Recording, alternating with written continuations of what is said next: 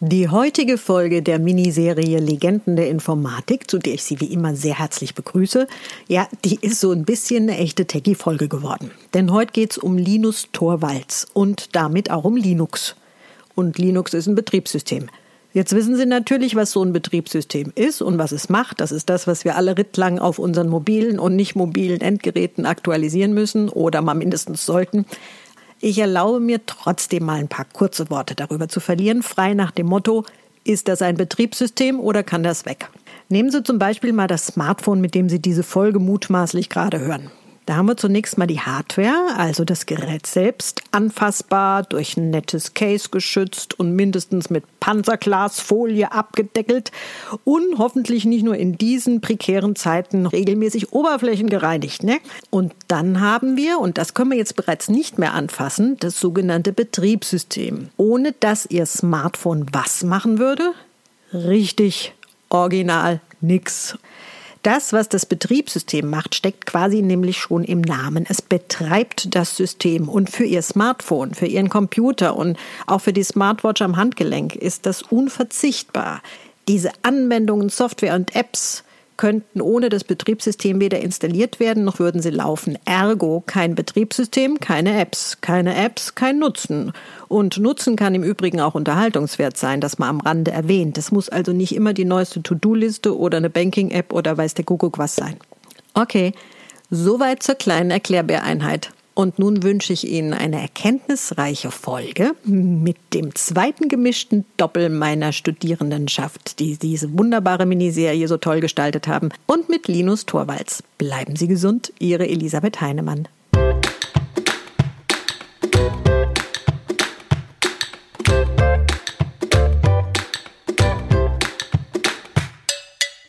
Wer hat eigentlich bisher in der Geschichte der Informatik eine bedeutende Rolle gespielt und somit die Digitalisierung, wie wir sie heute kennen, maßgeblich vorangetrieben? Wann hat er oder sie das getan und vor allem womit? Wenn das spannend klingt, dann herzlich willkommen bei Digitalgeflüster, dem Podcast zur Digitalisierung in Hochschule, Unternehmen und dazwischen. Heute präsentiert von Reha Kislali und Alisa Nerz.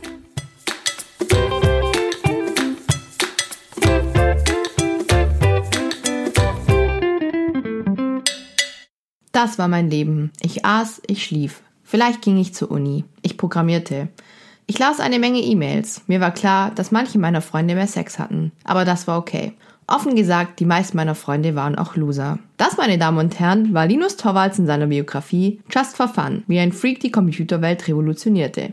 Und um ihn soll es heute auch gehen und somit sage ich damit herzlich willkommen zu einer neuen Folge aus der Rubrik Legenden der Informatik.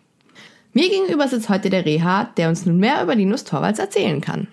Ja, hier in der Informatik-Serie wird den meisten Hörern der Name Linus Torvalds mehr oder weniger nicht gerade unbekannt sein. Wir kennen den Linus als den finnisch-US-amerikanischen Informatiker, der seit über 29 Jahren als Erfinder die Entwicklung des Linux-Kernels und das Versionsverwaltungssystem Git leitet. Aber wer oder was steckt eigentlich hinter Linus Torvalds? Ja, hinter Linus steckt eine sehr unerwartet interessante Person, aber auch generell eine spannende Familie, interessante Geschichten vor allen Dingen, die man eigentlich auch als eine Netflix-Serie verpacken könnte. Die Geschichte um Linus an sich beginnt eigentlich schon tatsächlich mit der Familie. Sein Vater ist derzeit Mitglied im Europaparlament und seine Mutter ist Grafikerin. Bisschen weiter zurück in der Hierarchie haben wir dann mit seinem Opa Ole Torvalds einen Journalisten und Dichter und mit seinem anderen Opa mütterlicherseits Leo Waldemar Törnquist einen Statistikprofessor.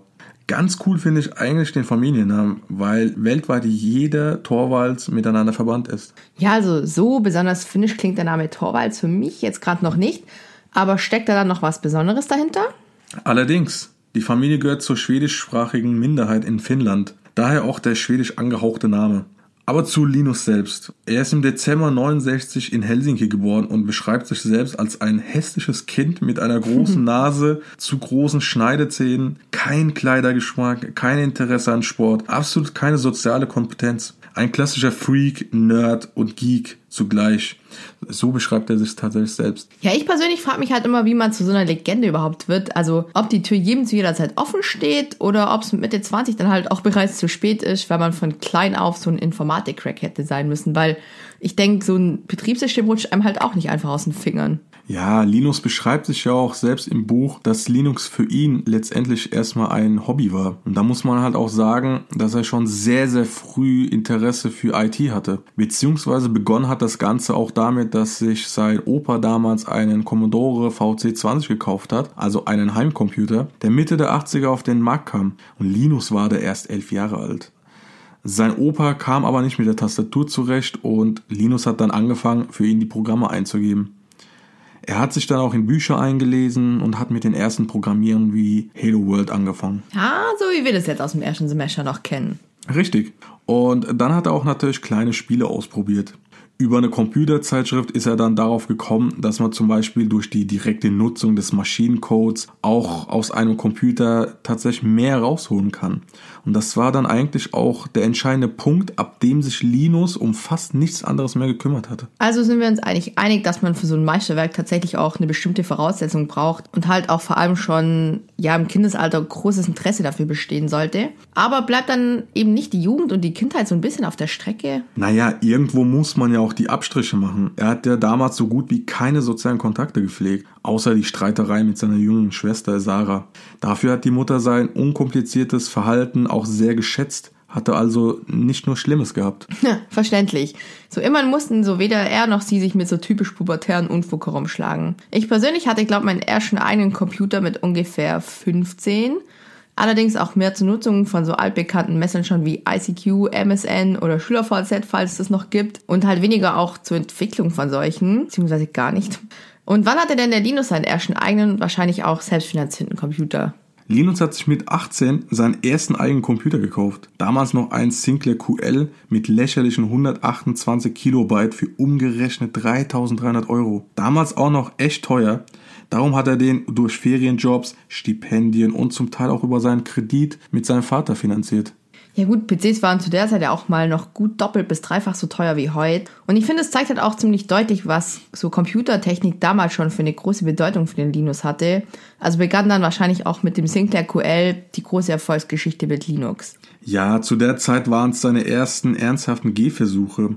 Er hat dann begonnen, erste Programmiertools zu entwickeln, hat sich einen Floppy-Controller gekauft, um nicht auf die unzuverlässigen Microdrive des Computers angewiesen zu sein. Also hat man eigentlich schon relativ schnell gemerkt, dass er etwas anders drauf ist. Er war mit dem Treiber mit, von diesem Controller nicht zufrieden und hat dafür einfach seinen eigenen Treiber geschrieben. Allein bei dem Vorgang entdeckte er wieder Fehler im Betriebssystem vom Sinclair und tauchte dann anschließend mehr tiefer in die Architektur des Systems ein und deckte dort wieder Unzugänglichkeiten auf und eine Verbesserung der Programme entwickelt dafür, die er dann sogar zur Veröffentlichung an Computermagazine geschickt hatte. Respekt, also ich denke nicht, dass ich damals auf die Idee gekommen wäre, irgendwas an der Technik zu verbessern, wenn es mir nicht ganz so getaugt hat. War dann halt irgendwie so und man hat sich dran gewöhnt. Oder ja, das Ganze wurde halt dann auch später wieder auf Ebay verscherbelt. Was mich noch interessieren wird, ist, ob er dann eben direkt als Wunderkind in die Berufswelt eingestiegen ist oder hat er halt auch so wie wir den klassischen Weg gewählt und dann doch noch eine Weiterbildung in dem Bereich durchgezogen. Nee, er ist schon den normalen Weg gegangen und hat dann mit 19 nach dem Abi am Gymnasium sein Studium an der Uni Helsinki angefangen. Interessant ist aber, dass er sich relativ spät im Studium für Informatik entschieden hat. Zudem hat sein Abschluss an der Uni auch ganze acht Jahre gedauert, weil in der Zwischenzeit auch andere Dinge für ihn wichtig geworden sind, wie zum Beispiel die Entwicklung von Linux. Ja, da soll also noch einer sagen, dass die Dauer der Studienzeit irgendwas über einen aussagt, weil man weiß ja nicht, was da im Hintergrund ausgebrütet wird. Bei mir auf jeden Fall kein Betriebssystem, aber sag niemals nie. Das heißt aber auch, die Geschichte um Linux geht genau während des Studiums los und zieht dann das Studium auch ein bisschen in die Länge, oder? Ein bisschen. Also das Ganze begann während des Studiums, beziehungsweise eigentlich aufgrund des Studiums. Er hat sich damals Minix für seinen PC von Tannenbaum bestellt, übrigens ein Unix-Klon, von dem er übrigens auch der größte Fan war von Tannenbaum. Und Tannenbaum war für ihn auch ein riesen Motivator gewesen. Er hat dann begonnen mit Minix zu arbeiten, aber für Linux kam dort einfach ein bisschen zu viel Unzufriedenheit auf. Er war allein mit der Terminal-Emulation nicht zufrieden und dann hat er wieder angefangen, eine eigene auf Hardware-Ebene zu entwickeln. Als dann mal alles stand und lief, wollte er damit auf die Rechner seiner Uni zugreifen. Wir kennen es heutzutage über VPN. Aber auch damit war er einfach wenig zufrieden. Da man nur Mails lesen konnte, Linus wollte einfach mehr. Er wollte mehr Datentransfer auch haben. Dadurch hat er dann erneut sich rangesetzt und sein Studium immer weiter in den Hintergrund gerückt, weil er davon einfach gelangweilt war. Menschen wurden dann durch Minix-Foren auf seine Arbeit aufmerksam und so kam dann auch Ari Lemke, für alle, die ihn nicht kennen, ein Assistent an der TU Helsinki und hat ihm den FTP-Server an der Uni angeboten, damit er in Ruhe arbeiten kann. Ja, cool. Also kann man sagen, dass es dann auch der Zeitpunkt war, als Linus dann zum ersten Mal öffentlich für Aufregung gesorgt hat, oder? Ja, genau. Das ganze Projekt nahm Dimension eines Betriebssystems an. Und äh, so verkündete er im August 91 auch offiziell, dass er nun an einem freien Betriebssystem arbeitet. Ja, das freie Betriebssystem war ja dann also auch Linux. Und warum aber überhaupt Linux und nicht einfach was anderes? Also zuerst wollte Linus sein System Freaks nennen, aber Lemke hat der Name weniger gefallen und einfach den Namen, in dem Linus gearbeitet hat mit dem Projekt, einfach zu Linux umbenannt. Ganz einfach eigentlich. Linux war auch von Linus als Arbeitstitel verwendet worden für das gesamte Projekt. Und so ging dann auch im September 91 die erste Version 0.01 online, nachdem auch die Shell endlich fertig geworden ist. Ja, das ging ja auch dann alles ziemlich flott, wie ich sehe. Linux ist ja auch ein frei zugängliches Betriebssystem, an dem eben alle Nutzer und Hobbyentwickler arbeiten und mitentwickeln können. Was mich dabei eigentlich interessiert ist, wie sich das Ganze auf sein Studium ausgewirkt hat. Also hatte sein Betriebssystem dann Einfluss auf sein Studium oder wird es dann da auch sogar dann an der Uni verwendet? Es kam letztendlich zu einer Beförderung. Äh, so war er dann Lehrassistent an seiner eigenen Uni und unterrichtete sogar den Kurs Einführung in Informatik. Ah, das kennen wir doch auch noch irgendwoher. Aber hatte der dann auch neben der ganzen Arbeit überhaupt noch Zeit für die Familie oder sogar eine Freundin? Oder war er halt eher karrierefixiert, sodass er lieber allein geblieben ist?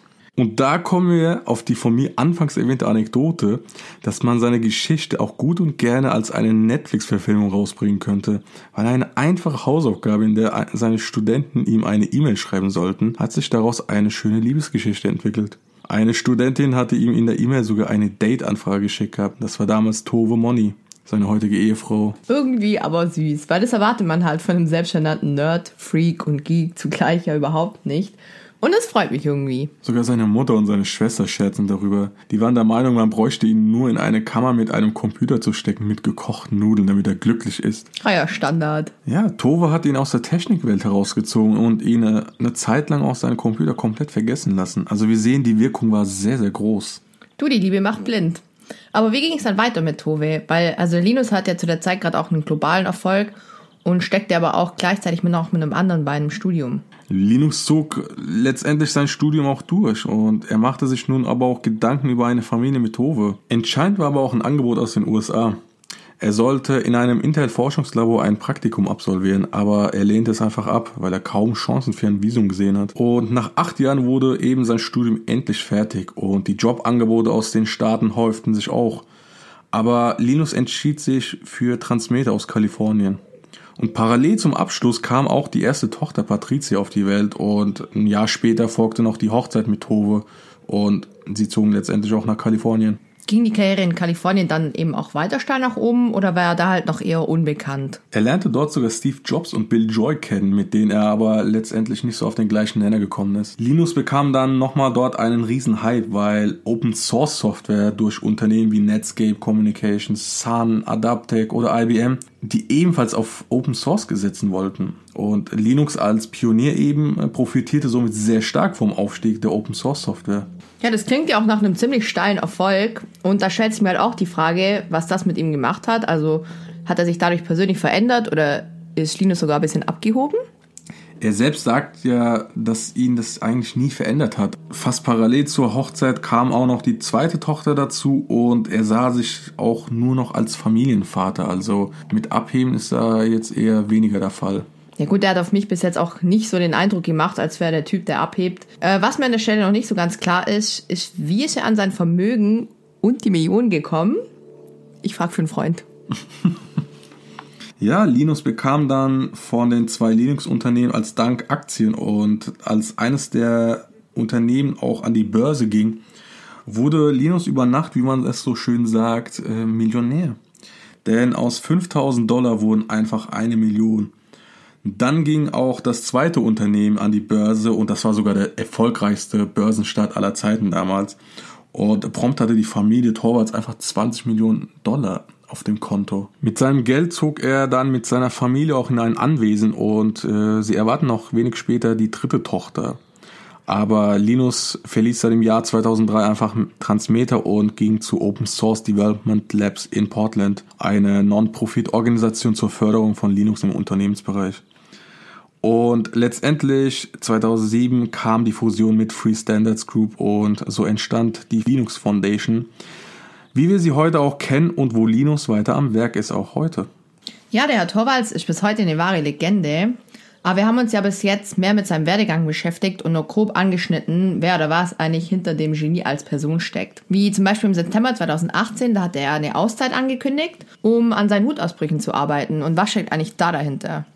Er ist bekannt dafür, dass er in der Linux Kernel Mailingliste gerne mal eine heftigere Sprachwahl verwendet und wurde auch in der Branche dafür sehr, sehr stark kritisiert. Zeigte sogar Nvidia den Mittelfinger und scherzte sogar mit dem bösen F-Wort. Auch die Programmiersprache C++ äh, kam da eher nicht so gut weg, weil er hat eine große Abneigung gegen C++ und schätzt auch darüber, dass der Linux-Kernel schneller kompiliert als ein C++-Programm. Aber Linus nahm sich tatsächlich eine Auszeit, um etwas runterzukommen, auch von dem ganzen öffentlichen Druck.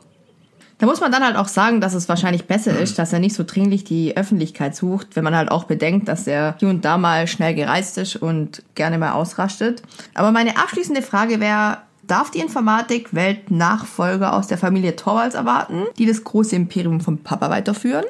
Schwierig zu sagen. Da kommen eher Zweifel auf, weil die bisherigen drei Töchter zeigten absolut kein Interesse an Computer. Sie machen eben nur das, was wir uns als Nutzer auch vorstellen. Sie surfen, sie chatten und sie spielen einfach nur. Ja, die sollen auch erstmal noch ihre Jugend genießen. Und in dem Sinne sage ich vielen Dank, Reha, und an euch da draußen. Tschüssi.